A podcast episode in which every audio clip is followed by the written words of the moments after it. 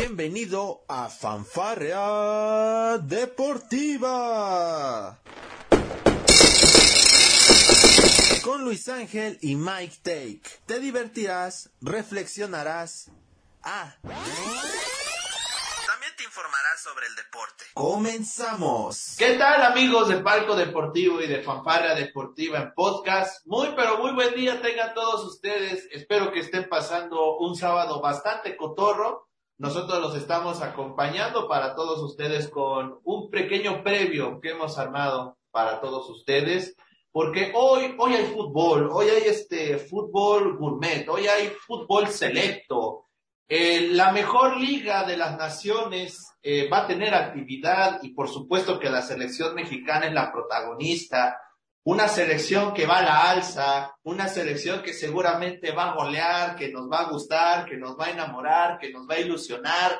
Hoy la selección mexicana del Tata Martino se enfrenta a la superpotencia, compañeros. No te rías, Emerson, no sé, no sé, no sé de qué, en qué, tú tampoco, Tavo, o sea, ¿de qué se ríe? Nos estoy hablando en serio. Hoy México se enfrenta a la selección nacional de Surinam, caballeros, a las nueve de la noche. Ya pre vayan preparando la botana, vayan preparando este, ve preparando, Emerson, este, tu infografía, porque hoy Raulito Jiménez, ah, no, no va a estar Raúl. ¿Quién va a estar entonces, señores? ¿Cómo están los, los chicos maravilla? Hoy, hoy Henry Martin se destapa con 20 goles, compañeros. Hoy Henry Martin le va a romper el récord a Jared Borghetti y a Javier Hernández. ¿Cómo lo ven? Y a Sague, y a Sague. A Sague, a todos. Si un día Sague metió, ¿cuántos metió Sague en un día? Siete. 11. 11 goles, pues bueno, Henry va a meter 15. Ah, no, 7, sí, 7. 7, 7, 7 goles. Pues Henry va a meter 15, compañeros. Tavo, Emerson, los saludo. Hay que ver a la selección mexicana, esta fantabulosa selección mexicana. Ya estoy ilusionado. Estoy ilusionado, compañeros. ¿Cómo están? ¿Qué tal, qué tal Luis? ¿Qué tal Emerson? ¿Cómo están? No, hombre, pues yo pensé que ya estabas describiendo, no sé, una Alemania, una Francia. Nos falta digo, poco, ¿no? Nos falta sí, poco, pero... ¿no? Y nos, y nos apagas con México, no manches tú, pero exactamente, vamos, vamos a ver cómo va, va a debutar en México de nueva cuenta en esta, en estos benditos torneos, eh, barra moleros, barra oficiales, barra ya no sé qué es lo que está haciendo la FIFA ni la CONCACAF con tanta copa, pero bueno, es para, para llenar vitrinas, para vender boletos y para pues nuestros compatriotas mexicoamericanos que pues también se la pasan bien. En esta ocasión México va a jugar aquí en México, va a jugar en, en el TCM Corona, si no me equivoco, en el, en, en, el Templo del Desierto 2, porque pues el original ya, ya se murió, ya pasó a mejor vida. Pero bueno, vamos a, a vamos a ver cómo va este México contra Surinam, porque híjole, yo creo que antes de que empezamos con el relajo y todo este rollo, pues sí es cierto, ¿no? Que México está obligado a ganar este torneo después de lo que hizo con Estados Unidos y que me desmienta Emerson si no es cierto que pues nos duele el orgullo de haber perdido la primera edición contra Estados Unidos, no manchen. ¿Qué tal? ¿Cómo hola, están compañeros? Hola, ¿qué tal? Bien, bien, muchas gracias. Bonito día, este, Octavio, Luis. Sí, hasta acá me llegó la, eh, el sarcasmo de, de, de, Luis ahorita en la presentación y pues sí, pues, es la verdad. ¿no? Neta, ¿qué sarcasmo? O sea, o sea, neta no me creen, o sea, ver gente en Facebook, en podcast, ¿a poco neta no me creen? O sea, yo creo en la selección. Digo, no puedo tener, para los que no están viendo, bueno, para los que nos están escuchando amablemente en Spotify, en Google y en Apple, en demás transmisión, de, de, demás emisoras de podcast, no hay una bandera aquí, pero les juro que la voy a comprar y como Juan Escutia me voy a envolver en ella, Emerson. no, no, no, tanto, no, sí, eh, ya está bien sabido que el nivel de CONCACAF no, no alcanza mucho a a, condensar lo, que sería el, rendimiento de las principales potencias del país, como es Estados Unidos, México y, hasta ahorita ya Canadá, ¿no? Que hace 10 años pues no, no, no representaba mucho, mucho interés o mucho peligro en la zona hasta que, bueno, empezó, empezaron con, con, con nuevos bríos, ¿no? Y sí, va a ser un partido completamente de laboratorio experimental para los este, jugadores que no vieron mucha acción en recientes partidos amistosos y me va a llamar mucho la atención en el cual por fin espero yo ver al, a, a, los chicos maravilla, a, a, Marcelo Flores por, por izquierda y a Diego Lainez por derecha, complementando un, un parado para mí que sería el idóneo un 4-4-2, ¿no? Los cuales pueden surtir de balones a, a, a, los delanteros que vayan a estar ahí, no sé si vaya a estar Henry Martin, o este, ¿cómo se llama este Alexis Vega? Vamos a ver el funcionamiento, ¿no? Y hay otra cosa que ya está más tranquila, ¿no? Acabamos de ver hace un par de días la derrota de Polonia 1-6 sobre Bélgica. Vi el partido y completamente si, si, si perder frente a un campeón del mundo como Uruguay, que pues todavía tiene la oportunidad de, de, cierta forma en, en, en, algún momento o plantearle un partido a Uruguay, que no, no es que sea una potencia mundial Uruguay, ¿no? Pero este sí es un partido, eh, sí es un equipo en el cual tienes que tener tus precauciones. Contraste lo que vivió eh, Bel, este, Polonia con Bélgica, que ni siquiera es un campeón del mundo, es, o sea, está en su, en su mejor momento como selección, pero nadie nos garantiza que en dos, tres años vuelva a bajar su, su, su ritmo, su nivel y pues, sea un, una, una selección B de, de, Europa, ¿no? Y Polonia pues sí tiene muchas carencias, era lo que, lo que habíamos platicado en el sorteo, no sé si se acuerdan de que en, en algún momento no, no me preocupaba mucho el partido contra Polonia más que con el de Argentina. Y si haces un balance también, Argentina con Estonia e, e, Italia, que todo el mundo ahorita le puede ganar a Italia, prácticamente acaba de ganar Italia 2-1 contra Hungría, pero no es una Italia así tan tan inalcanzable. ¿eh? Pues quedó eliminada por Macedonia del Norte, ¿no? Exactamente. Con un, gol último minuto, ¿no? Sí, sí, así que ustedes me dirán cómo andará este Italia, compañeros. Pues mira, yo soy de los que ha compartido ese tema de, que el resultado es lo de menos. Por supuesto, si te golean, es que todo está mal. O sea, la estructura completa está muy mal. Y peor aún, si tú como rival, eh, que eres el equipo goleado, no mostraste siquiera armas ofensivas, porque ya la defensa, digo, que te metan tres, pues está muy, muy, eh, eh, a evidencia que no hay un entendimiento en esa parte, pero bueno, si encima de eso, al ataque no tuviste la capacidad para poder hacer daño, entonces queda mucho peor el, el organigrama, esa es una, una realidad. México no va con los euro, bueno, con los habituales europeos. Se fue Corona, se fue Jiménez, este, se fue este Edson, se fue este, ay, se me fue, se fue Johan para arreglar su situación en Italia. Los únicos europeos que se quedaron, podría decirse, son Marcelo Flores, que juega en el Arsenal, en el Sub, pero bueno, ya ha tenido convocatorias en el, en el primer equipo el tema de Diego Laines y creo que me falta un tercer europeo, ahorita lo, lo, lo voy a checar. Orbelín Pineda también. Orbelín Pineda, que tampoco ha tenido mucha actividad, bueno, que no ha tenido actividad, mejor dicho, mucha piropo, no ha tenido actividad en el, en, el, en el Z, compañero. Y fíjate que va a regresar a mis chivas, posiblemente, ¿eh? Pues no le vendría mal, ¿eh? No le vendría mal. Y, y lo que acaba de decir de que, o sea, Johan Vázquez fue fue seleccionado ahorita para los partidos de ante Uruguay y Ecuador, pero no vio actividad y ya se tiene que regresar, ¿no? se supone que fue por un tema de lesión. Ya había visto en ESPN que fue un tema de lesión, no pudo ver actividad como el Tato hubiera querido. Y se supone que hubo una plática entre Johan y, este, y el Tata, eso lo vi en un medio impreso y hablaba acerca de que no lo iba a convocar para los partidos de Nation League porque quería que él fuera a arreglar su situación en Italia, algo que pues me parece bastante sensato, que, creo que eso lo podría checar más el agente que el propio jugador, pero bueno, son temas que no desentiende el Tata Martino. Rápidamente les leo la convocatoria, compañeros, a todos ustedes. De hecho, nuestro público la estará viendo, pero la voy a decir para nuestra gente en podcast.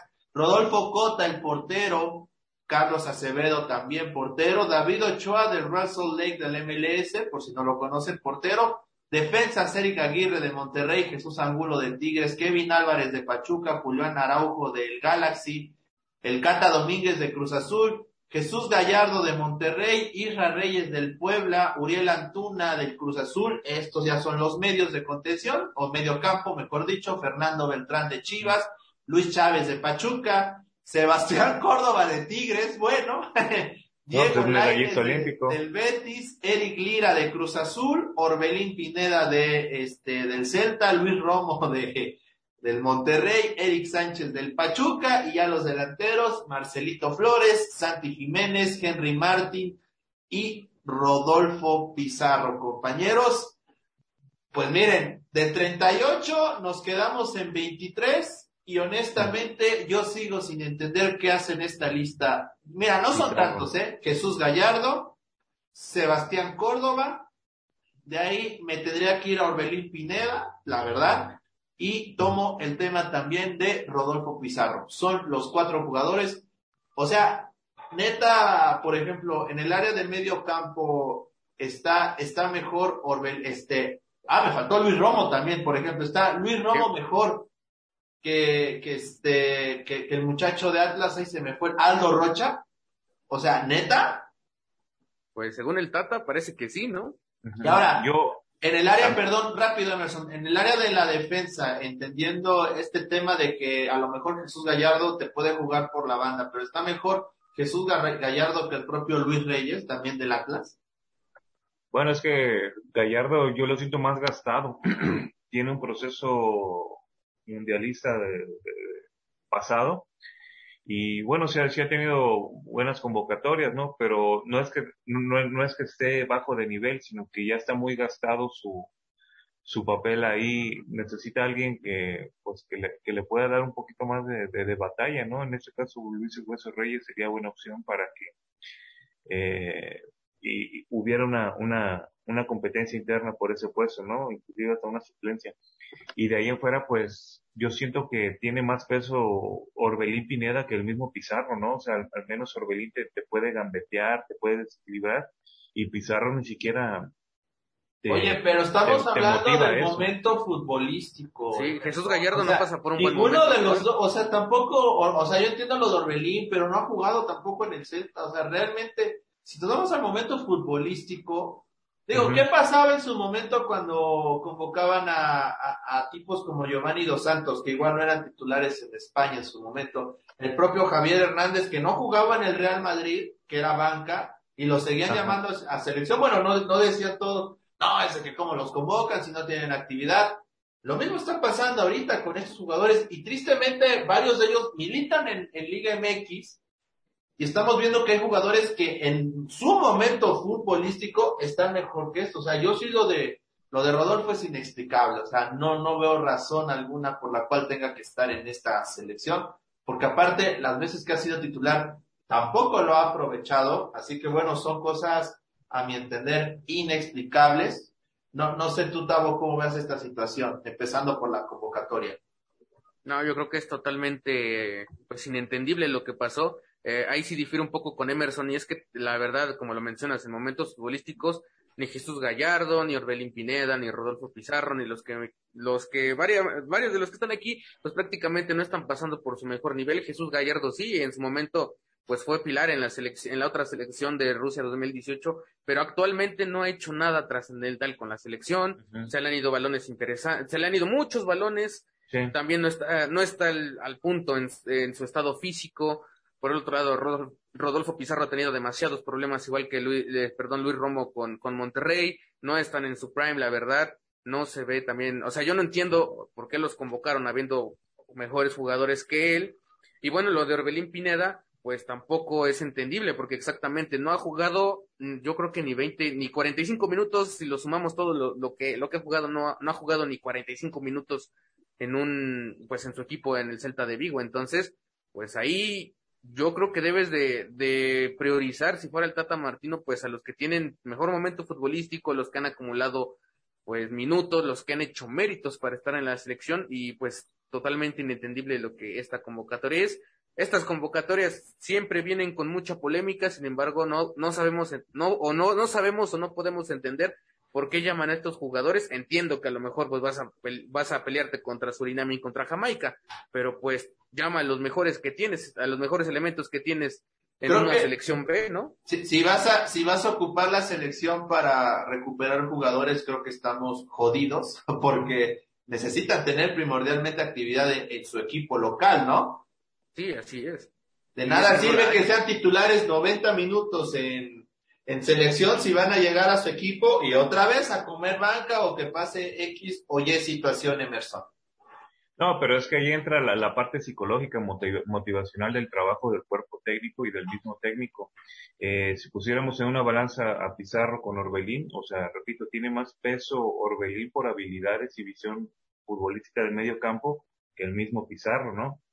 Entonces, el punto característico que debe de jugar ahí el Tata Martino es el ojo, o motivarlo, porque es muy difícil levantar a Pizarro, o sea, Pizarro no es referente de nada, al menos... Oye, pero a ver, ¿no sería mejor motivando, hablándole y diciendo, ¿sabes qué, mijo? No te voy a convocar hasta que entres en ritmo. O sea, esto parece un premio, Emerson. No, no, no, no, no es premio, o sea, es el ojo clínico de una psicología en el cual ya deben estar capturando eh, eh, el motivarlo o, o, el, o el darle la oportunidad. O sea, yo sé que no ha jugado, pero si, si te pones a hacer un balance, eh, Pizarro no, no tiene cabida ni en ninguna selección, ni en la sub-23, porque ya menos, obviamente no tiene 22 años, ¿no?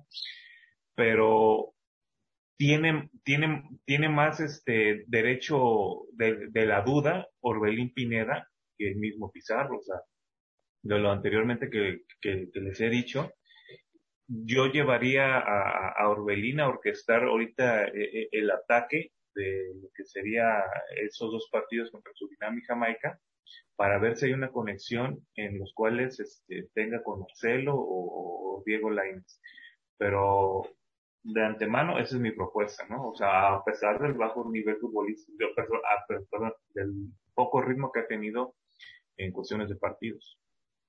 Pues ahí está, ¿cómo ves este a nuestro psicólogo de cabecera, Tavo, que dice que yo, yo no entiendo, no sé si tú entiendas esta, esta postura de, Emerson. Yo no la entiendo, Tavo. A ver, guíame tú, porque yo, yo soy un neófito entonces en, en estas cosas. Para mí le están dando un premio inmerecido a varios de estos jugadores, ¿eh?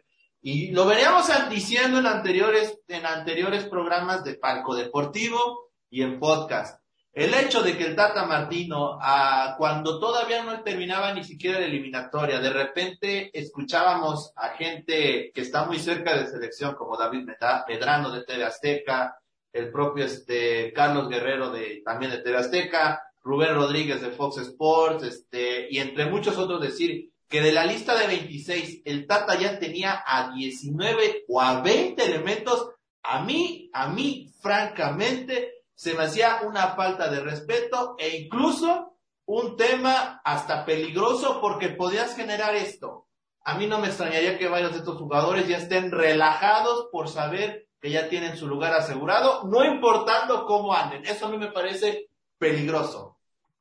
No, y es que hasta, hasta da miedo, o sea, ya cuánto tiempo te falta para que inicie la Copa del Mundo. Y si el Tata ya tiene 20 jugadores, 20 elementos, pues ¿qué vas a hacer? Ah, pues ya tengo mi lugar seguro, pues no le echo ganas a mi equipo, no importa cómo juegue, tanto en, tanto en mi equipo como en la selección, me va a seguir llamando pues Gerardo Martino y eso no, no, y es que también como, como lo mencionaba, yo sigo difiriendo en ese aspecto, porque es un premio a la mediocridad. En ese aspecto, si en el, en el caso de Rodolfo Pizarro ya a esas instancias nos vamos, pues entonces llama a Santi Muñoz. Santi Muñoz ha hecho más cosas con la sub-23 de Newcastle que, que el, que, perdón, que, pues sí, que Rodolfo Pizarro con el Monterrey en, si esas nos vamos, o llama a Pisuto, que ahorita de que está cedido en otro equipo de Europa, pues ha hecho un poquito más de minutos. Y es que, fíjate que es un error de Martino, o sea, ha seguido llamando jugadores que ya no están en su mejor nivel, que ya pasaron por momentos, que ya están en declive. Nos costó muchísimo trabajo de alguna manera para que dejaran de llamar, por ejemplo, al Chaca, porque igual era uno de los otros becados de,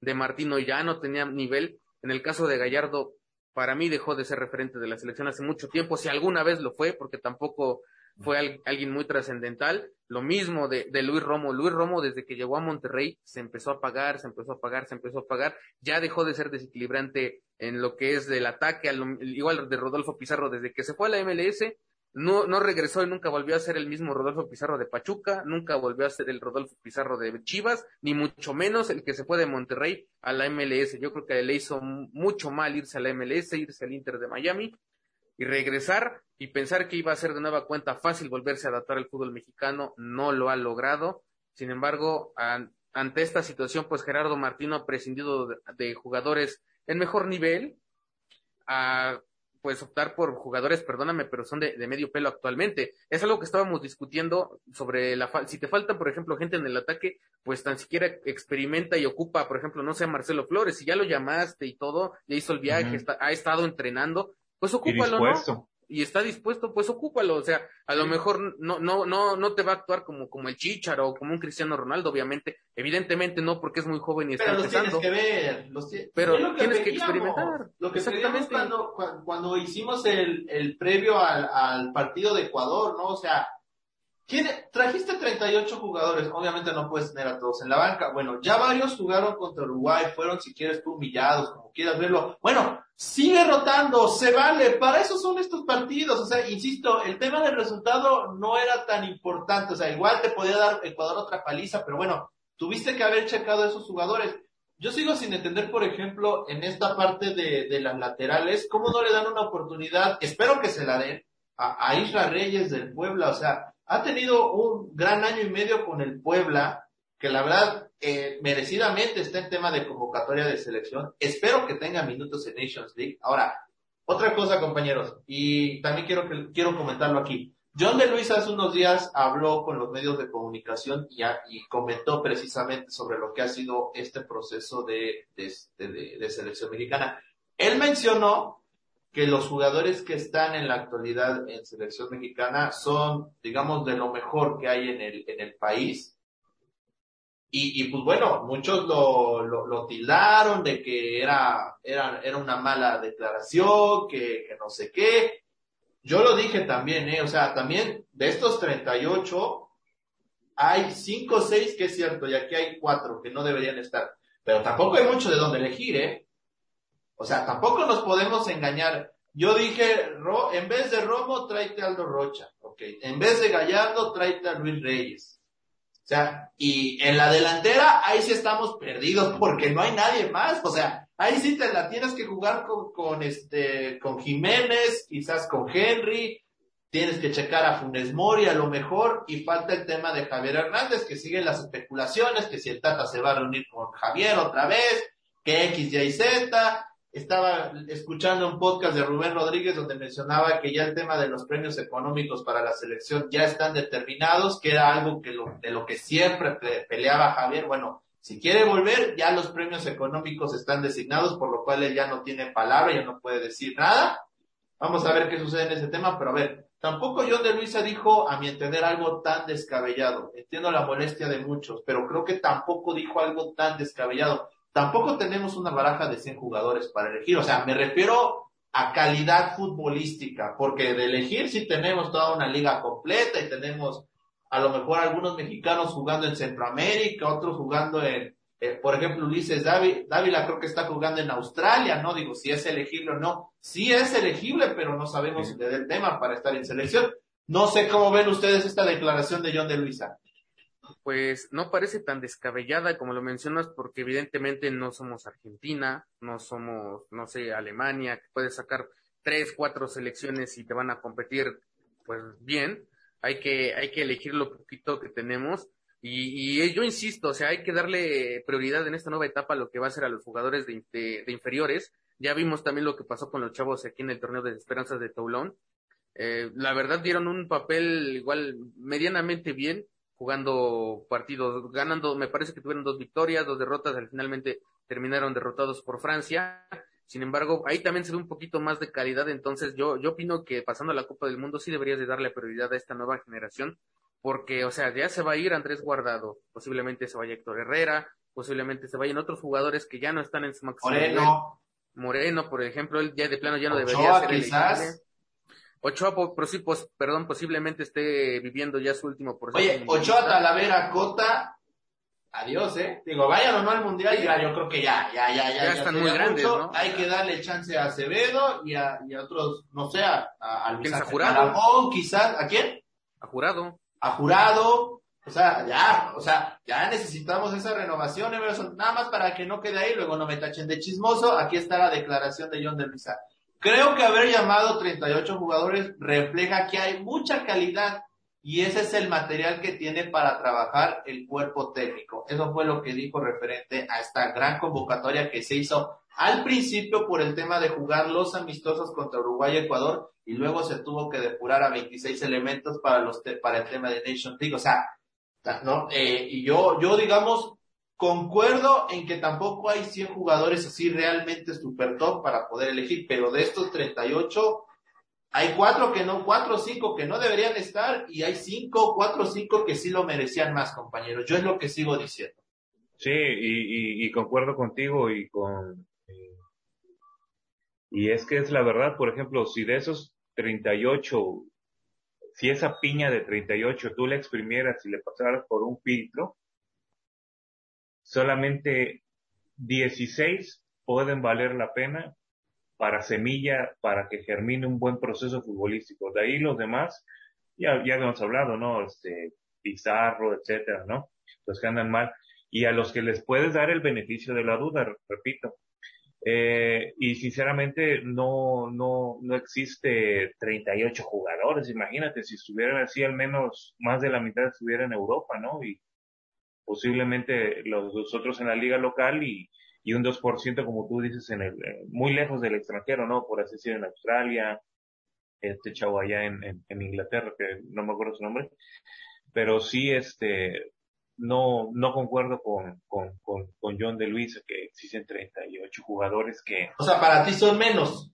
Sí, o sea, o sea, de esos 38, o sea, de, de mayor a menor nivel futbolístico, 16 haces tu corte, te quedas con esa pequeña base y los demás, pues te digo... Bueno, necesitas llenar una plantilla de 26 yo creo que sí, las tienes, ¿no? O sea, en calidad, mira, Pongo tu ejemplo, o sea, de tu piña, como tú dices, le exprimes el jugo y hay 16 que a lo mejor pueden ser titulares y, y cambio regular para el mundial, a lo mejor, ¿no? Eh, tú pon nombres, los que quieras, Ochoa, Edson, pon tú los nombres. De esos te sale jugo para casi el litro. Y bueno, los restantes lugares, que serían otros 10 para hacer los 26, esos a lo mejor no te dan el jugo para un litro, pero sí te dan el jugo para al menos este tener un cuartito y entre todos ya hacen el otro litro, ¿no? Yo creo que si hay eso, compañeros, o, tan, o, estamos tan jodidos que de plano no tenemos ni selección de 11 titular. O sea, ¿realmente ven así las cosas, Tavo? No, yo, yo tan así no. Ahorita, ahorita es que vamos a dejar tantito hablar a Emerson también, pero yo creo que si hay elementos interesantes, habría que, analizarlos. Evidentemente tenemos para una selección A y una selección B, Obviamente la B no va a estar en su mejor momento, pero sí te puede cumplir en momentos importantes. Ahorita nos va a dar su opinión Emerson al respecto, pero sí opino que tienes, yo los clasificaría por calidad A y calidad B. no sé, tus 16 jugadores calidad A, pues te pueden cumplir en una Copa del Mundo sin problemas. Y la calidad B, pues la puedes poner en caso de que haya desafortunadamente una lesión o no sé, un recambio o alguna otra cosilla. Entonces, pues no te pueden funcionar los 45 minutos al prime, pero sí te pueden funcionar unos no sé, 20, 30 minutos y pues puedes sacar de ahí más, un poquito más de, elementos para hacer más dinámico el juego, ¿no? verdad. Sí, por ejemplo, analizando el, punto que estaba yo definiendo, eh, de esos restantes se le puede considerar la pedacería, ¿no? Entonces, vamos a ver de quién, de, de, cuál esa pedacería se puede al menos complementar con, con, la base, ¿no? Porque, por ejemplo, de los porteros. Yo no, yo, yo no siento muy confiable a, Talavera para iniciar contra Polonia, ¿estás de acuerdo? Tendrías que poner, sí, tendrías que poner o, a Cota o a Ochoa. Dándole el ejemplo a Acevedo, digo, mira, así se portería en un mundial, tranquilo, respira, vamos a ver cómo te comportas contra, contra Arabia Saudita, ¿no? Porque sería un, un, un, homicidio futbolístico poner a, a, Acevedo contra Argentina, ¿están de acuerdo? Ah, no, no, a ver, el portero va a ser Ochoa, Diverson. Yo creo que no hay duda, ¿no? Pero sería bueno que llevaran... Secuela Acevedo va a ser para tercer portero, ¿no? Digo, sí, sí, sí. le serviría como experiencia. A ver, ¿por qué Talavera se equivocó frente a Uruguay? En el primer gol, que es el que más le achacan, por ejemplo. Sí, dejó, dejó, dejó, se le escapó de las manos la pelota. Ok, poniendo en cuenta que ya ese tema lo tenga el Tata, que se equivocó Talavera. A ver, vamos a ver. Eh, Cota sí se equivocó en el gol de Nigeria, macho, ese sí.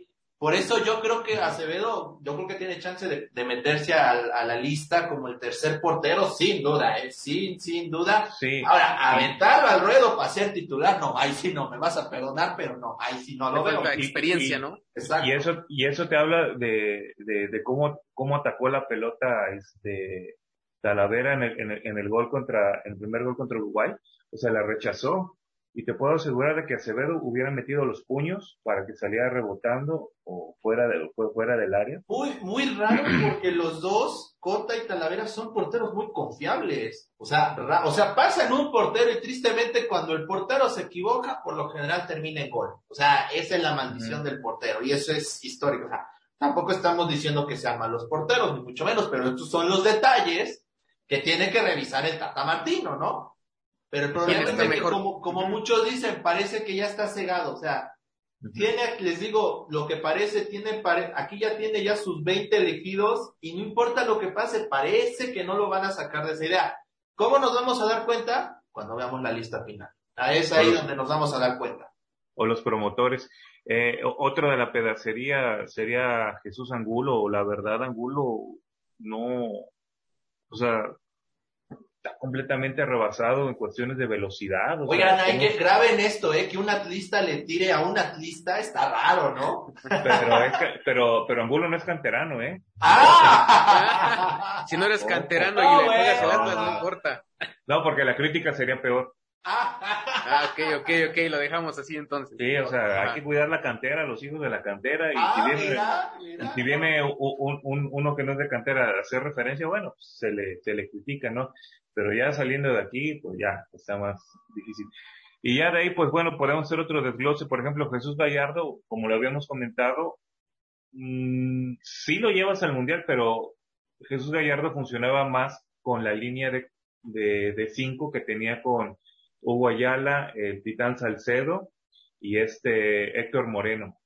Entonces, ahí se veía más la funcionalidad porque tenías a los dos centrales y a esos dos laterales que, que coordinaban bien eso en el proceso pasado. Pero siento que no se, no se ha hallado mucho con, con, con Araujo, con el, con Montes y el otro, este, ahí se me olvidó. Entonces, este, ahí es donde yo siento que, que, que no hay una concordancia entre, sus, entre sus defensas. O sea, por eso lo veo un poquito bajo de ritmo a, a Gallardo, pero tiene llegada, ¿no? O sea, ha aprendido a, a, a lo que es bajar y defender. Y bueno, eso se agradece, ¿no? Porque cosas que tiene eh, Jesús Angulo referente a eso, no, por eso no, no, no lo llevaría. Pues ahí está, este, compañeros. Eh, bien mencionas este tema de, de los jugadores, yo insisto, sí se, sí se puede armar una gran selección con los jugadores de base que tenemos de, en estos momentos. Fíjate, al inicio, no lo había mencionado, pero al inicio Emerson nos comentaba, Tavo, acerca de que el Tata podría probar, porque no? Digo, el 4-3-3 no te está funcionando, tampoco el 5-3-2 no te, 5-4-1, perdón, no te funcionó pues el, el, el, esquema, ¿no? Más noble, el 4-4-2, ¿no? Digo, probarlo ahí, quizás con Henry y Santi en la punta, en una banda Dieguito Laines, en la otra este Marcelito Flores, o sea, prueba, hijo, prueba, por el amor de Dios, prueba, ¿no? Sí, exactamente, o sea, tantos partidos que tienes amistosos, que de Nations League, que tienes hasta prácticamente antes del mes de noviembre, pues hazlo, ¿no? Cámbiale esto, cámbiale el otro, no importa ahorita los resultados, mira, no nos importa si nos golea Surinam. No, no, no, ¿qué otra pasó? Vez. no, no, nos golea Surinam, ¿qué hacemos, estamos? Pero, no, pero lo, lo bueno es que, el, que llegues al mundial bien y sepas, ah, no, el 4-4-2 no me funcionó, no lo voy a usar en el mundial, ¿no? A lo mejor no sea un, o, o, otra, otra, híjole, yo creo que más para el ataque, no, no sé, se me ocurren cinco 4, 3, 2, no sé, algo así, no sea, diferente, o sea, que le cambies y que, y que encuentres un nuevo camino para que tus nuevos elementos pues puedan funcionar de una mejor manera y ya no jueguen, no jueguen pues a ojo, nada como lo han hecho, ¿no? Ojo, también, también hay que entender una cosa, ¿no? Digo, el hecho de que te, te funcione, si es que sigue con esta idea del 5-4-1, que te funcione contra Surinam, pues bueno, tampoco es, es como que haya sido la gran maravilla, ¿no? Digo, también ah, sí. hay que checar contra qué rival estás jugando. Por eso, por eso hoy en día ya estamos extrañando a JC Osorio. ¿Hasta dónde hemos llegado, señores? Con su, mi parado va en base al rival. Pues mira, él En estas alturas, a lo mejor le, le criticábamos, sí, también el funcionamiento, pero lo que no nos puede, no podemos negar es que quitando el tema de Alemania y lo de Chile a ese 7 a 0 tan penoso, pues todo el proceso hasta cierto punto fue tranquilo, ¿no? Y jugaban todos, o sea, jugaban, y jugaban todos. Aquí sí veíamos rotaciones al por mayor y mira, finalmente eso ayudó mucho a Juan Carlos Osorio para, bueno, poder tener una primera ronda decente y finalmente en el tema de octavos se terminó quedando, pues como se han quedado todos, ¿no? Y que se espera que con el Tata Martino se dé ese gran salto de calidad, compañeros. Pues lo dudo mucho, pero Vamos a ver. ¿Qué, pesimista nos, nos salió este. No, sí, este hay, hay, que decir la verdad. O sea, el Tata Martino no, no es un director técnico como en su momento le dice la confianza a, a, la Volpe, a, a, al Flaco Menotti. O sea, sé que hubo un momento en el cual este, se inició con el Flaco Menotti y todo eso que, que la, motivación, etcétera, se jugó bien con la Volpe, no se llegó a instancias, pero haciendo un, peso, o sea, un balance, eh, pues no, no tiene tanto peso el señor, la verdad, o sea, tan solo te voy a comentar algo, por ejemplo, en, él fue un, un, medio por derecha con Newell's Old Boys, ¿no? Pero su estadística como, como entrenador, por ejemplo, en Almirante Brown cuando empezó, ganó 13 partidos, perdió 6. De ahí en Platense ganó este cuatro, perdió cinco, o sea, son, son cuestiones de, de, las cuales, por ejemplo, en, en Barcelona de España eh, ganó 27, perdió 6, o sea. Pero perdió la liga. Exactamente. Pero perdió la liga, así que esos 22 triunfos se los puede pasar por el arco del triunfo, ¿no? Sí, sí, sí, o sea, ha, ha, dirigido tres selecciones, Paraguay, Argentina y México. Ah, con Paraguay le fue muy bien. Sí, o sea, ganó, no, se le, le fue mal, perdió cinco, bueno, eh, en, en un ciclo ganó dos, perdió, no perdió ninguno, pero de los cuales este, se hace un, un, balance, ganó solamente dos y perdió cinco, empató cinco y perdió tres. Con Argentina ganó, ganó ocho, empató cuatro y perdió, no perdió ninguno. Y hasta el momento con México pues lleva 17 ganados, 11 empates y 6 perdidos, pero si te das cuenta pues se perdió con Argentina ese 4-1. De ahí en fuera, ahorita con Uruguay. Entonces, te da a entender de que le ha de costar mucho. y derrotas con Estados Unidos también. Derrotas con Estados Unidos. Yo no quiero ser ave, yo no, yo no quiero ser ave de mal agüero, pero un argentino nunca le ha ganado a Argentina con México. Y esta vez no creo que sea la excepción. No sé si el Tata, ojalá Dios no quiera dentro de mi pobre especulación, vaya a vender el partido contra Argentina. No, no empieces. Porque eso sí no sería profesional de su parte. ¿eh? No empieces, pues siguiendo con lo de Emerson, con pues con esta esta parte conspiranoica, ¿no? Vamos a ver si, es cierto, pero pero a ver, pensándolo bien y teorías reptilianas. De las teorías reptilianas, en este caso, pues el, el, masón de grado 33, Gerardo Martino, creen que se venda, creen que creen que se venda entonces a, a Argentina. Yo la verdad lo dudo mucho, pero si pasa eso, pues sería una falta de profesionalismo. Híjole, yo no, no empieces tú también, pues, ¿qué te dio Emerson? La verdad, está pagando, ¿eh? La verdad, no, no, no creo que pase eso. Pero pues, como lo menciona, ¿no? Es curioso que, eh, es curioso, para tenerlo ahí en el, en el bagaje histórico, pues que ningún técnico argentino le ha ganado precisamente a, a Argentina cuando se ha enfrentado. Hablaba de Menotti, hablaba también de la Volpe. A ver, esperemos que si esta es la tercera, es la vencida, esperemos que sí, para, para poder si pudimos ganarle a Alemania, a lo mejor Alemania no estaba pasando por su, por su buen estilo, pero hay, como lo mencionábamos en capítulos anteriores, cuando México se agranda, hace buenos papeles y hace buenos partidos. Bueno, es que también, también hay mucho malinchismo aquí, ¿no? O sea, cuando México le empató a Italia, dice, ay, no es que no era la mejor Italia, es que le ganó a Francia, ay, no era la mejor Francia, es que le ganó a Alemania, ay, no era la mejor Alemania. Entonces, ¿cuándo le van a dar el mérito a, a México, no? A ver, a ver, no, Emerson, por favor, digo, para, teorías, para teorías barateras está mejor la mía de que el Tata Martino adoptó a Rodolfo Pizarro, ¿no? Digo, también tú. No, no. Ahí lo tiene viviendo en su casa. No, mira, en ese, e, en ese caso hay que contratar a otro argentino, hay que contratar a Diego Boca y hasta que bicampeones del mundo nos hace. ¿eh? Sí, sí, sí, claro. estaría bien. No, la Volpe sí le ganó, eh, haciendo recuerdo a Argentina aquella Copa América del 2004 con gol de Ramoncito Morales, champlazo pegado al, al, al, al, palo derecho, Lucy al ángulo. Y ya de ahí en fuera, pues nada, ¿no? O sea, se, se esperaba que en 2006 se, se, se pudiera trascender a, a, cuartos de final, pero no, no, no se hizo. Sí, me, me, meras este, especulaciones mías. No, ah, ya, reculó, ya reculó, es que vio, vio, los comentarios de Facebook y se espantó Emerson, ¿no? Ya, ya te llegó la llamada de la federación. Sí, ya te, a ver Emerson, esto que está diciendo de, es muy peligroso. De, de, hecho dije, de hecho dije que estaba especulando al principio de lo, de lo que les iba a comentar de los de que el director técnico argentino nunca le ha podido ganar a Argentina con México. ¿Que es cierto? ¿Que eso es cierto? Sí, sí, sí, no, no, pero este, pues vamos a ver cómo se comporta el Tata el, ahí en Qatar con, contra Argentina precisamente, ¿no? Esperemos que no venda el partido. a ver, se está yendo muy, muy hacia adelante. Todavía no tenemos ni lista final y ustedes ya diciendo, no, que Polonia ya perdió, que Arabia también perdió contra Venezuela, por cierto.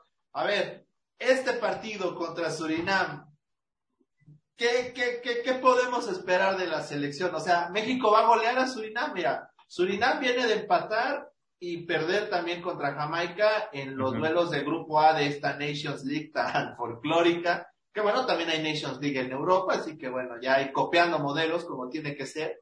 Gracias FIFA, te amamos, gracias por quitarnos buenos amistosos, gracias, gracias, te lo agradecemos mucho. ¿Qué podemos esperar de México frente a Surinam? A ver, eh, golear sería un fracaso, ya vale gorro si golean o no, tienen que ganar, van a meter golos delanteros, con qué delanteros va a salir el Tata. ¿Cómo ven esto, muchachos? A ver, quiero saber su opinión. Pues yo creo pues, que sí, adelante, este yo creo que pues México debe de salir al frente, o sea, se supone que con este plantel de, de, de jóvenes entre comillas también tienes pues ya algunos elementos que están experimentados, pues tienes que salir al frente, ¿no? Y demostrar, o sea, son chavos, tienen otro sistema de juego todavía, pues pueden ir y venir sin problema, bajar y subir, eh, estar en diferentes áreas, entonces yo esperaría que fuera un partido muy dinámico, muy al ataque, eh, esperemos que metan al conjunto Maravilla, como lo menciona Emerson, también a Diego Laínez y metan también a Marcelo Flores, que me gustaría que por fin lo metieran en, en uno o dos partidos y se puede ya, no de titular, pero a lo mejor que entre de revulsivo, para ya empezarse a foguear un poquito más y a lo mejor este partido contra, con todo respeto para Surinam, que es pues obviamente menor su nivel al de México, tampoco hay que demeritarlo, pero sería bueno para, para esta selección B, pues darle fogueo a los chavos que no han jugado y ver cómo se comportan contra, contra pues una, un equipo de la zona como lo es Surinam, ¿no? O sea, yo esperaría que se usen más a los jóvenes y vamos a ver qué rollo. Obviamente no vas a golear 5 o 6-0, pero a lo mejor un 2-0 o un 3-0 sí le vendría bien. Mira, este, solo hay un antecedente ante Surinam y fue el 15 de octubre de 1977, compañeros, en el estadio universitario, en las eliminatorias hacia el Mundial de Argentina, ya sabemos qué pasó en ese Mundial. Eh, y México derrotó, bueno, goleó, mejor dicho, 8-1 a Surinam, ¿eh? Hugo Sánchez, Raúl y, y, Isiordía y Alfredo Jiménez se lucieron con doblete cada uno. Víctor Rangel y Rafael Chávez se encargaron de anotar el resto de los goles. ¿Cómo ven, compañeros? Ese es el único antecedente en duelo oficial frente a Surinam. Un 8-1 en el universitario en el 77. ¿Cómo ven? Sí, fue un partido de amplia de, amplio reforzamiento para aquella selección que estaba a punto de, de empezar sus procesos mundialistas, a, o creo que ya lo, ya lo había terminado. Eh, rumbo a Argentina en 78 se hablaba de la nueva generación de, de futbolistas que había este, llegado a, tomar lugar después del trágico premundial del 73, donde fue borrado prácticamente toda la, la, vieja escuela que venía de, de Chile 62, eh, Inglaterra 66, México 70.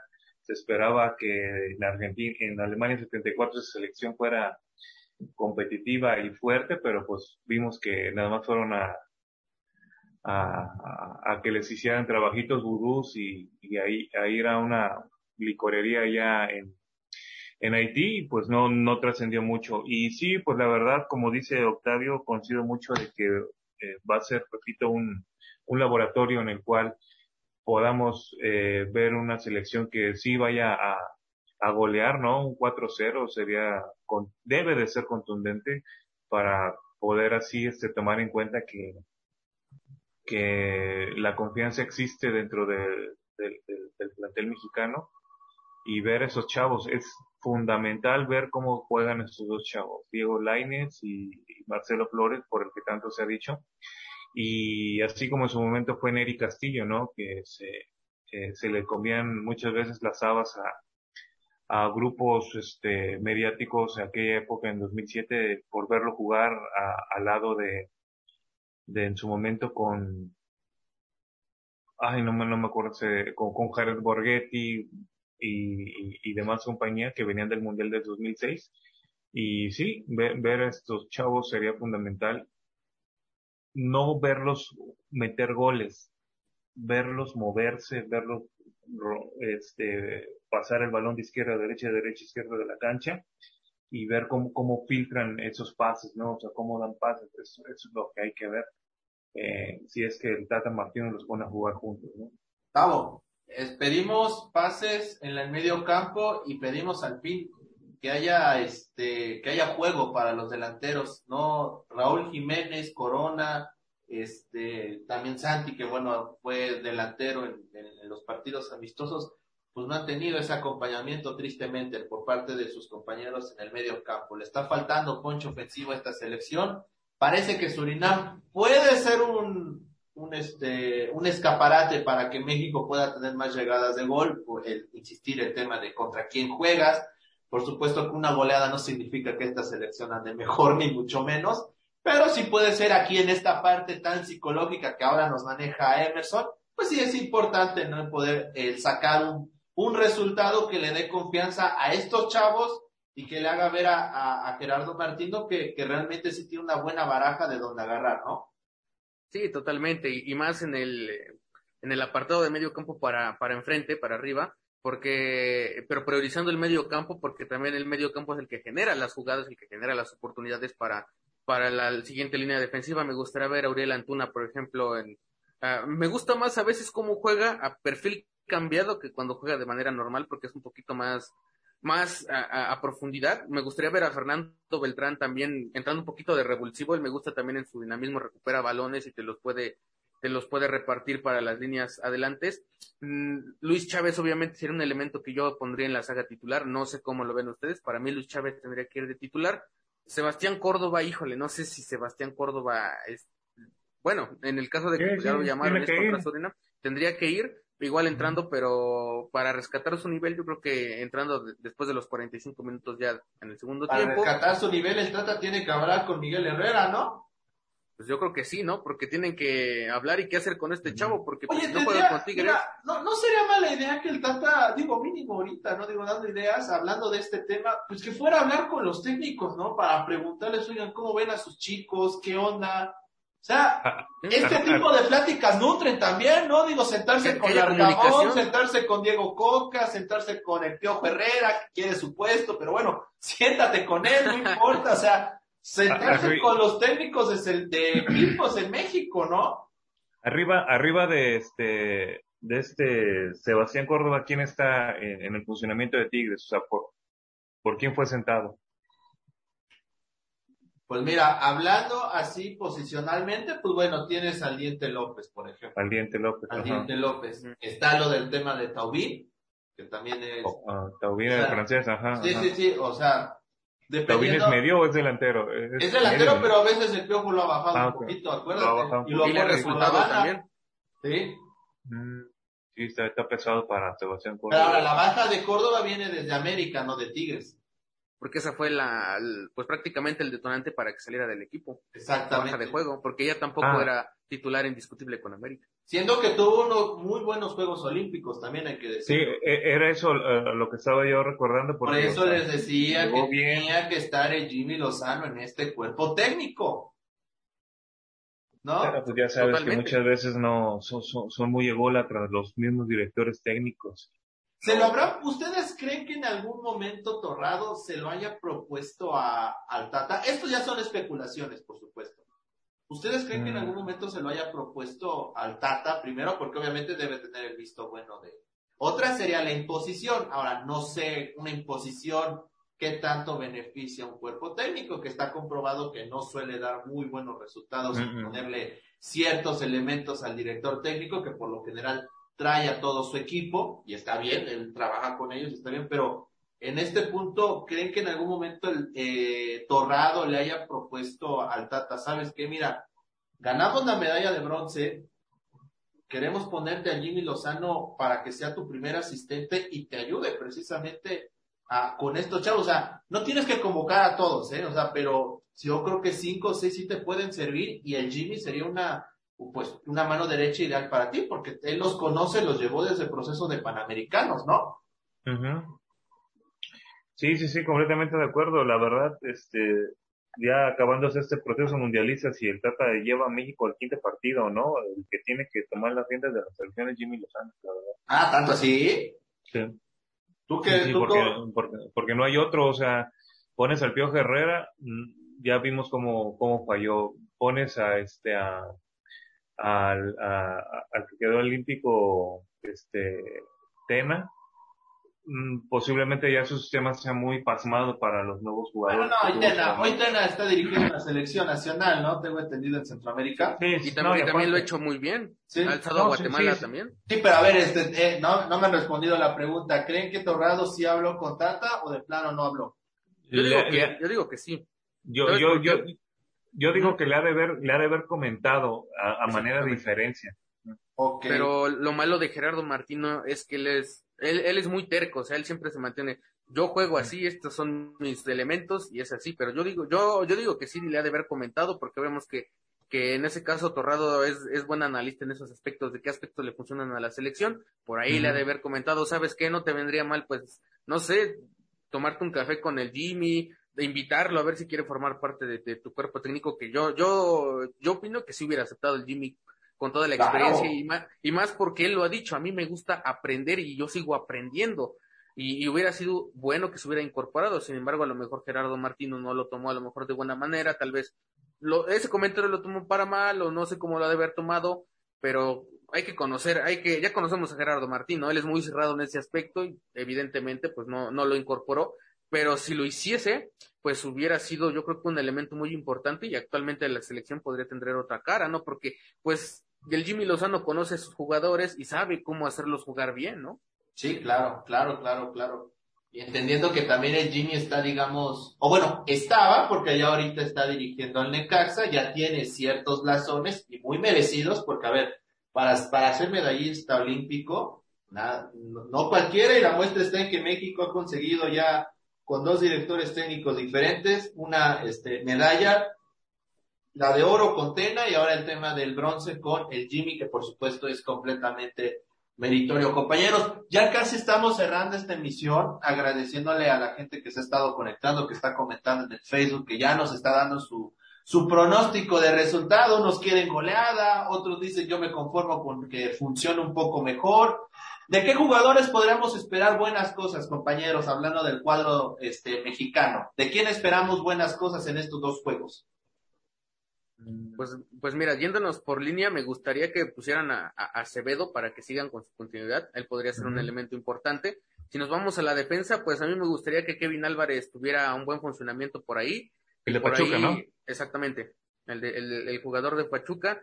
Y por ahí Isra Reyes que tenga, que tenga ya minutos porque se los merece. Ha hecho muchos méritos en Puebla y sería bueno que, que dieran su merecimiento. Y en el medio campo, pues me gustaría, como te lo comento, Luis Chávez y Fernando Beltrán, para mí me gustaría que ellos fueran los elementos que destacaran. Y yéndonos pues en la delantera, no estaría mal ver a Marcelito Flores y pues estaría entre Santiago Jiménez y Henry Martín para que Henry recupere su nivel también.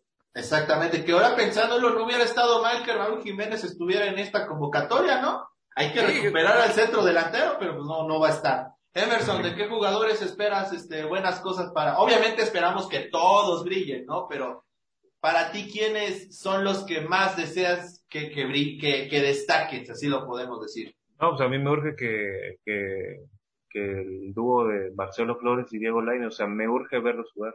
O sea, de ahí fuera, de ahí fuera todos los demás que dijo Octavio, este, por, por, por mérito de, convocatoria, pues deben de jugar, ¿no? Y, y, ver eso, pero aquí lo primordial es ver cómo esos dos, este, juntas, si se los puede llamar así, funcionan entre ellos, porque si tanto se especuló que, el factor line, Marcelo Flores, como he, dicho en anteriores ocasiones, eh, ya ponerlos a jugar, ¿no? Nada más esos dos son los que me interesan en estos momentos. Los otros sí tengo, les doy voto de confianza. Pues ahí ah, y, Orbelín, y Orbelín también. Sí. Esperemos que la gente allá en Torreón, pues, este, miren, el tema del grito ya es tan, ya es cansado, pero insistir, cuando esta selección mexicana no juegue bien, se la van a tener que comer completa, la verdad, y, y, y perdón por el francés, pero a ver, si, eh, no nos, no hay que hacernos pato. Si el domingo gritaron lo que, bueno, gritaron el, el este, el famoso, ya saben, ante Ecuador, fue porque la selección no jugaba bien y porque no este y porque iban y porque no iban iban un empate 0 a 0.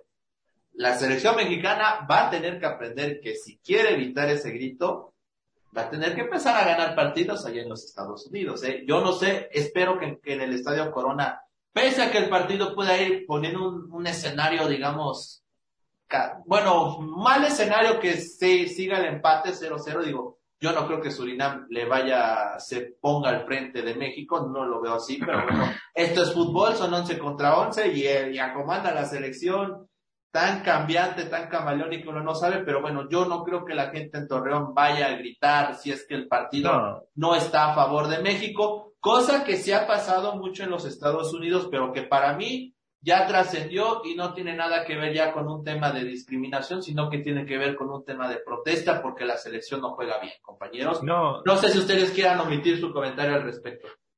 Sí, la verdad que va a ser un partido completamente a favor de México. No, no, no veo el caso en el cual, por ejemplo, de manera histórica, te puedo dar el dato de que Surinam es una colonia este, o, o un estado ultramar de, de Holanda, Países Bajos, y de ahí han salido buenos jugadores como Patrick Kluivert de Surinam, de Edgar Davids, Clarence y Ruth Gulli, que en su proceso futbolístico o, o, de infancia, pues se fueron a Holanda, ¿no? Pero ellos son de, de, de Surinam.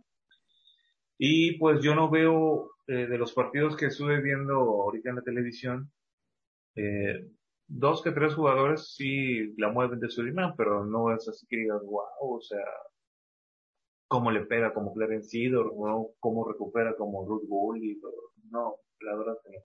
Va a ser un partido bastante a modo para México, si sabe abrir bien la cancha, y bueno, pues esperar sí, este, pues el, el no el resultado, o sea, el funcionamiento más que nada. ¿no?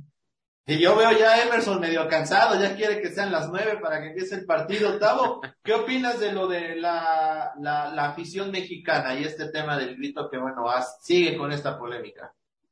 Pues fíjate, quitando lo, la connotación de alguna manera, pues como tú lo quieras decir, como homofóbica, pues para mí ha sido o se ha convertido en un estandarte, en un símbolo, para que la gente pueda dar su opinión sobre la selección, porque eso quiere decir que la gente ya no tiene que comerse el cuento de que la, la, selección es lo máximo, que estos jugadores siempre van a ser los intocables, que prácticamente son unas divas, que son lo mejor que tenemos, y no, ahora la afición tiene voz, tiene voz y voto para, uh -huh. para gritarlo y ahora la, por, por culpa pues, prácticamente de la afición, la federación tiene que desembolsar cada cierto tiempo pues dinero y eso obviamente pues de alguna manera le, le, afecta a su modo a la federación, no, obvio, no se va a quedar en bancarrota porque también la federación es un arca grandísima de dinero, pero de, para la afición se ha vuelto un estandarte y un símbolo para decir, ¿sabes qué? No me gusta cómo funciona la selección, si no haces cambios, si siguen como están, si el técnico está pues prácticamente casado con esta misma idea, pues yo voy a gritar porque tengo mi derecho, porque yo pagué mi boleto para ver una selección pues jugar de buena manera y, con, y para estar perdiendo contra, perdónenme, equipos de CONCACAF de medio pelo, pues no es lo idóneo, entonces pues se ha, se ha vuelto para mí un estandarte y también para la gente los ha empoderado y los ha hecho decir, mira, yo estoy aquí, yo tengo voz y voto, y si no va a resultar la selección, pues te voy a seguir gritando y a ver qué tanto te afecta, ¿no? Sí, y, sí, sí, no, es, se ha convertido en un tema más de protesta, ¿no? Exactamente, y sí, la gente más... lo ha adoptado de buena manera, ¿no? Sí, y por la calidad de, del área, ¿no? Porque muchas veces... Eh... No, y, habla, y más allá del área, Emerson, contra cualquier equipo que juega en Estados Unidos y se ve que la selección manda bien, lo van a gritar, Emerson. Puede, no. llámese Surinam, llámese Brasil, llámese Argentina, lo van a bueno, gritar. Sí, también. No se puede jugar bien siempre, pero hay que checar las formas, ¿no? Sí, porque eso ya, ya, ya, ya raya, no, no en lo vulgar, pero sí en la, en, en la, en la indicio, idiosincrasia de, de, ser mexicano, de chiflarse, ¿no? Estando en un país, este, eh, ajeno, o sea, se te sale lo, lo, pues lo maleducado, ¿no? Por no decir otra palabra, ¿no? Y entonces lo haces de, de manera chiflada, de, de, despreocupada, etcétera, ¿no? Pero sí, con, concuerdo con ustedes.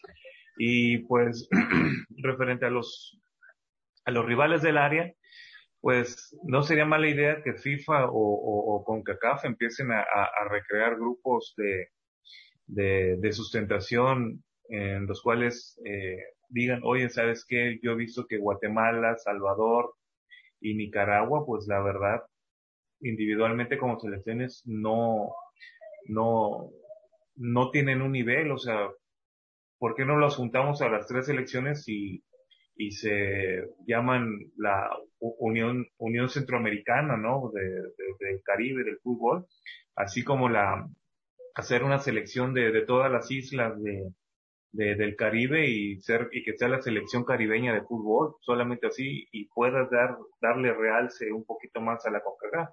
Porque si vemos el ejemplo que les acabo de comentar de, de, de materias primas o madereables, por así decir, de Surinam, que ha salido Patrick Kluivert, Sidor, etcétera, puede, cabe la posibilidad de que entre esas islas y esa unión de, de, de países centroamericanos se este, puedan dar un poquito más de, de, de repunte al, al, área, ¿no? Eh, otra teoría de, bueno, otra una propuesta, no, una esta, propuesta, es una propuesta, propuesta sí. una sí. propuesta de, de nuestro Emerson. Ese yo se la había escuchado hace ya varios años en Palco Deportivo. Sí, sí, sí, sí, sí, Creo que es de tus, eso es de tus primeros teoremas, no cabe duda, mi estimado. Sí, un, un análisis de, de, de, investigación. De hecho, lo voy a poner para mis, para mi titulación. Vas a hacer una tesis yo... sobre cómo se debería eh, renovar el fútbol centroamericano, ¿no? Y caribeño. Sí, bueno, de caribeño, mejor dicho, ¿no? Uh -huh. Oigan sí. chicos, les comparto rápido una información ya para, bueno, si tenemos tiempo. Del grupo de México, Argentina, eh, México, eh, Polonia y Arabia Saudita, por orden de aparición, pues ya sabemos que le ganó 3-0 Italia a Argentina, ¿no? Eh, Uruguay le ganó 3-0 a México. Eh, Bélgica le ganó 6-1 a Polonia y adivinen qué, Venezuela le ganó 1-0 a Arabia Saudita. Entonces, si hacemos un, un este, un comparable, el que pasa en primer lugar de grupo va a ser Argentina, luego México. No, bueno. Polonia en tercero se queda eliminado y Arabia Saudita eliminado, ¿no? O sea. Oye, pero, ahí... pero si pasamos en segundo, puede que nos toque Francia y ahí ya valimos, ¿eh? No, bueno, no, no, no, ya, ya, ya, ya. Oye, oye nos estamos adelantando mucho todavía. O sea, es, es, sábado, ya, ya, ya vi ahí el, la, las cheluquis, diría, diría este, un familiar mío, diría, pero no, Emerson, no, ya también no, no inventes. Tavo, Emerson, Pero hay esperanza, hay esperanza, hay esperanza. Ahí está, ah, bueno, no. Es lo último que se pierde, acuérdate. La esperanza sí, porque por, el último, compañeros, eso me queda Porque por claro. goleo, por goleo desde esta tabla, sí la, en corto pasamos en segundo en lugar. Corto, muy bien, eh, muy, muy bien, muy bien. Me muy gusta bien. tu optimismo. Está, el, está el, el, el, Emerson Dato, ¿no? Emerson Dato. El Emerson Dato, digo, si hay Pietradato y no sé qué tantos datos, pues aquí en Palco tenemos el Emerson Dato, cómo no. Pero bueno, Tavo, muchas gracias por haberme acompañado. Rápidamente lo vieron en nuestro video, pero bueno, también para la gente que nos escucha en podcast, a ver, aviéntanos tus redes sociales. Claro que sí, estamos eh, en Instagram y en Twitter como Octavio Trica MX, entonces ahí pueden, pueden seguirme y aquí con gusto igual podemos charlar sobre fútbol, sobre cualquier, cualquier tema y aquí estamos para, pues para servirles, ¿no? Ahí está, compañeros. A ver, tú, Emerson, a ver tus redes sociales si ya te las aprendiste, muchacho. A ver. Bueno, les voy a decir la verdad. Tengo una página de, de Facebook, se llama Luis Emerson Deportes 25. Ok. Y la de, ay, la del Twitter, todavía no, no, no, no, no me acuerdo. No, todavía no me acuerdo. Es Luis Emerson Gon 1. Ajá. Ahí está. Ahí, sí, creo que era así. 1. Si no, ahí la vieron en el, durante la emisión en vivo, a mí en Twitter, arroba LADS94, y también me encuentran en Instagram como Ladias94. Síganos en nuestro sitio web desde el palco.com, en podcast como Fanfarra Deportiva, nos encuentran en Apple, en Google y en Spotify, por supuesto. Redes sociales, Facebook, Palco Deportivo y Twitter, arroba Pal Deportivo. Todavía no tenemos Instagram, eso falta todavía, luego un tanto lejano, la verdad. Queríamos un compendio importante de fotografías para, pues, para que los que el Instagram, ¿no? Si no, la neta, estar viendo nuestras caras todo el tiempo, pues no, no, no estaría tan agradable, la neta. Pero bueno, esperemos, espero que gane la selección mexicana, eh, que sea un buen partido, si van a estar con los amigos, si van a estar con la familia viéndolos y de repente sale, pues por aquí alguna, alguna bebida, pues bueno, nada más no se excedan, por favor, eh, con todo con medida. Y pues aquí en Palco Deportivo nos estamos viendo en próximas emisiones. Tengan un excelente día. Hasta la próxima. Esto fue Fanfarrea Deportiva. Te esperamos en nuestra próxima emisión.